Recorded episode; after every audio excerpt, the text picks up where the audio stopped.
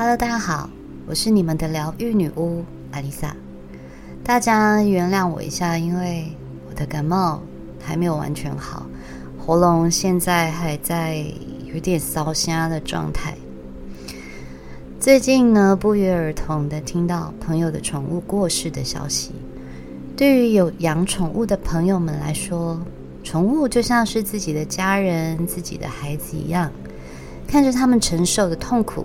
我们的心疼是不亚于自己的亲人遭受痛苦一般，尤其毛孩子不会表达，看着他们开始不吃不喝，身形日渐消瘦，我们也无法为他做些什么。每一次的治疗都是折磨，我们无法不承认他们的寿命注定比我们短。不管做什么努力，最后也只能送他们离开。我有一个朋友，大概从去年就时常剖他的毛小孩，状态已经不是很好。每一次的 po 文都是流露出满满的爱，希望他的爱猫能够好好吃饭，好好撑下去。他还会每天念咒回向给他的爱猫，也希望朋友们能够帮爱猫集气。他写着：“如果你来到我面前是为了体会爱。”那希望我给的还不够，你还不能离开。经过大半年的煎熬，爱猫终究是离开了。十三年，大约是猫龄六十八岁。其实我非常能够体会这种痛，也曾经花了快要两年的时间才有勇气再养新的孩子。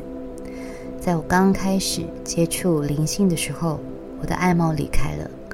他陪伴了我将近十五年的时间，虽然他很拽，不给抱，不给亲，也叫不来。越是接近他，他越要逃，但是我还是很爱他。没办法，猫就是这样啊，不然怎么叫猫皇？他非常胆小，只要一听到声响，就会吓得躲进我的衣柜或电视机、电冰箱后面。四年前他离开的那天，我不在家。我妈慌张地打了电话给我，她说我女儿快不行了，已经大小便失禁，口吐白沫。我一听，赶紧冲回家，从我妈手上接过她。她不断地抽搐、翻白眼，身体僵硬。我能感觉到她很痛苦，那种痛就像是心肌梗塞一样。后来我才知道，那时候是中元节。我们家楼下的宫庙放了很久的鞭炮，在这天之前，他一切正常，健康状况也没有太大问题。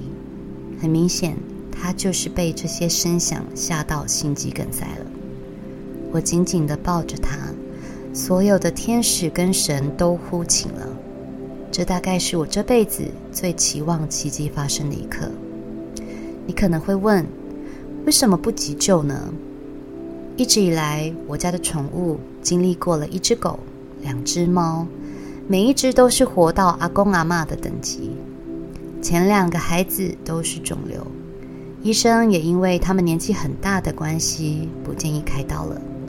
而这一只也已经十五岁，猫龄约七十六岁，急救对他来说是一种折磨。就算救活了，身体的机能也会大不如前。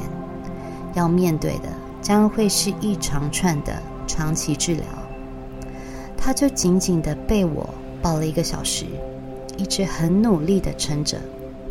虽然他平常很叛逆，但是他一定知道我爱他。我尽可能不让眼泪掉下来，只能不断的安抚他，让他平静下来。但是这已经不是情绪上的问题了，是他小小的身体。正在经历，即使是人都无法承担的痛苦。最后，我实在舍不得他为了我继续苦撑着，我只能放下要他活着的执念。过了一个小时，我对他说：“宝贝，我知道你痛，你乖，不要撑了，让天使带你去彩虹桥，他会守护你的。谢谢你陪伴我。”谢谢你在我身边的每一天，我爱你。话一说完，他就离开了。我抱着他迟迟不肯放下。这十五年累积了多少爱，瞬间都化成彩虹一般。接着，我有很长一段时间陷入深深的伤痛之中。每天回家也不知道要喊谁的名字，家里忽然变得很安静，像灵魂被抽空了一般。因为经历过这样的痛，所以对于失去毛孩子的心情，我感同身受。不管是宠物或家人，当我们面临他们随时可能离开我们的情况时，第一个想法都是希望能救活他们，延长他们的寿命。因为我们舍不得，也无法接受他们将离开我们的事实。但是，也因为我们的舍不得，变成了一种私心，没有考虑到的是，他们正在经历痛苦。也许时候已到，也许他们的课题与阶段性任务已经完成。因为我们的私心，他们对我们有所牵挂。不想看到我们难过，只能拖着继续疼痛的身体，尽可能的陪伴在我们身边。我们都希望自己爱的人和宠物能陪我们久一点，只是能够坦然面对挚爱离去，在最后的时刻，以陪伴代替慌张、焦虑、恐惧的人，又有几个？面对生离死别。我们必然会有复杂的情绪，要不要急救？是要好死还是歹活？如果今天站在生死关头的是我们，你的选择呢？换位思考，想想，我相信很多人都会希望自己不要经历最后痛苦的抢救，好好的带着尊严离开。这胜过，就算抢救成功，却得拖着身体接受一连串痛苦的治疗，最后活得人不像人，还造成亲人的负担。既然我们都会这样想，为什么不同理心的去想想那些因为对我们有所牵挂而选择与生死战斗的至亲们？在我们要求医生一定要救活他们之前，我们有问过他们想要活下来的意愿吗？人会讲，动物不会。就算当事者想放弃急救，也不见得会以本人的意愿为主，因为病末患者的心声经常被忽视。进入病危的他们无力抗拒家属的决定，这也预告着病人生不如死的开始。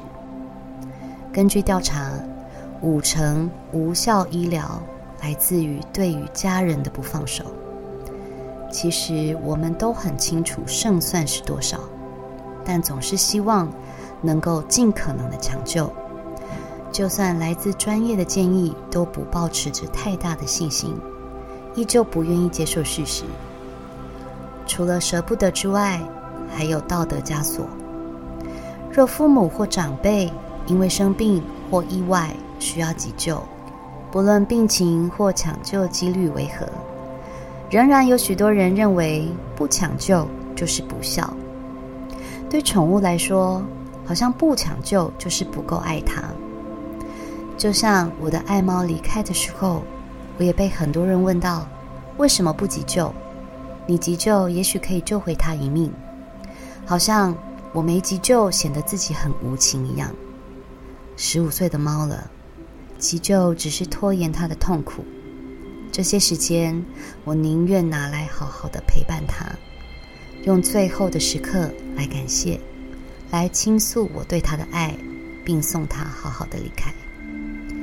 这一世的陪伴，就像是我们同时间在生命列车上，有人提早下车，有人终点还没到。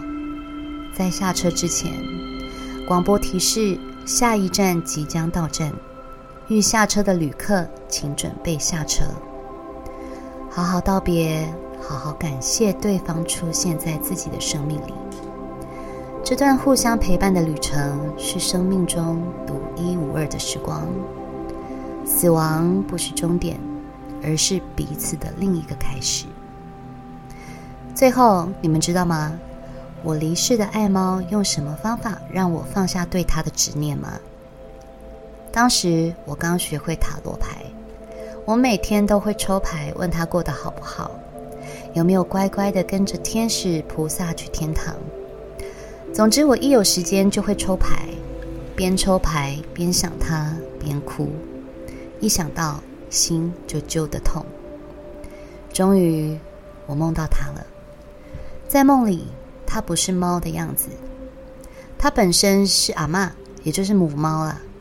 但是在梦里，他却变成了一个不修边幅的中年男子，边剔着牙边告诉我：“你没事，不要一直把我叫上来，好不好？我就是因为厌女症才会变成母猫，生长在全部都是女人的家庭里。好不容易，我花了这十五年把这课题给做完了，你可以让我清闲清闲一阵子吗？”这个梦的画面至今仍清晰的，就像真实发生过一样。一觉醒来，也不知道该笑还是该哭。这个不修边幅的中年男子，居然骗走了我这么多泪水。不过我其实知道，他是舍不得我再继续为他难过，用这个方式来让我别再那么思念他。也因为这个梦。我也慢慢的走出了失去爱猫的阴霾。过了两年后，终于又有勇气养新的猫咪。没想到这只猫的个性跟它如出一辙，不给抱，叫不来，看到我靠近就飞奔跑走。我笑着对它说：“课题还没做完哈，恭喜你又要重修一次喽。”我是阿丽萨。我是你们的疗愈女巫，我在九又四分之三月台等你。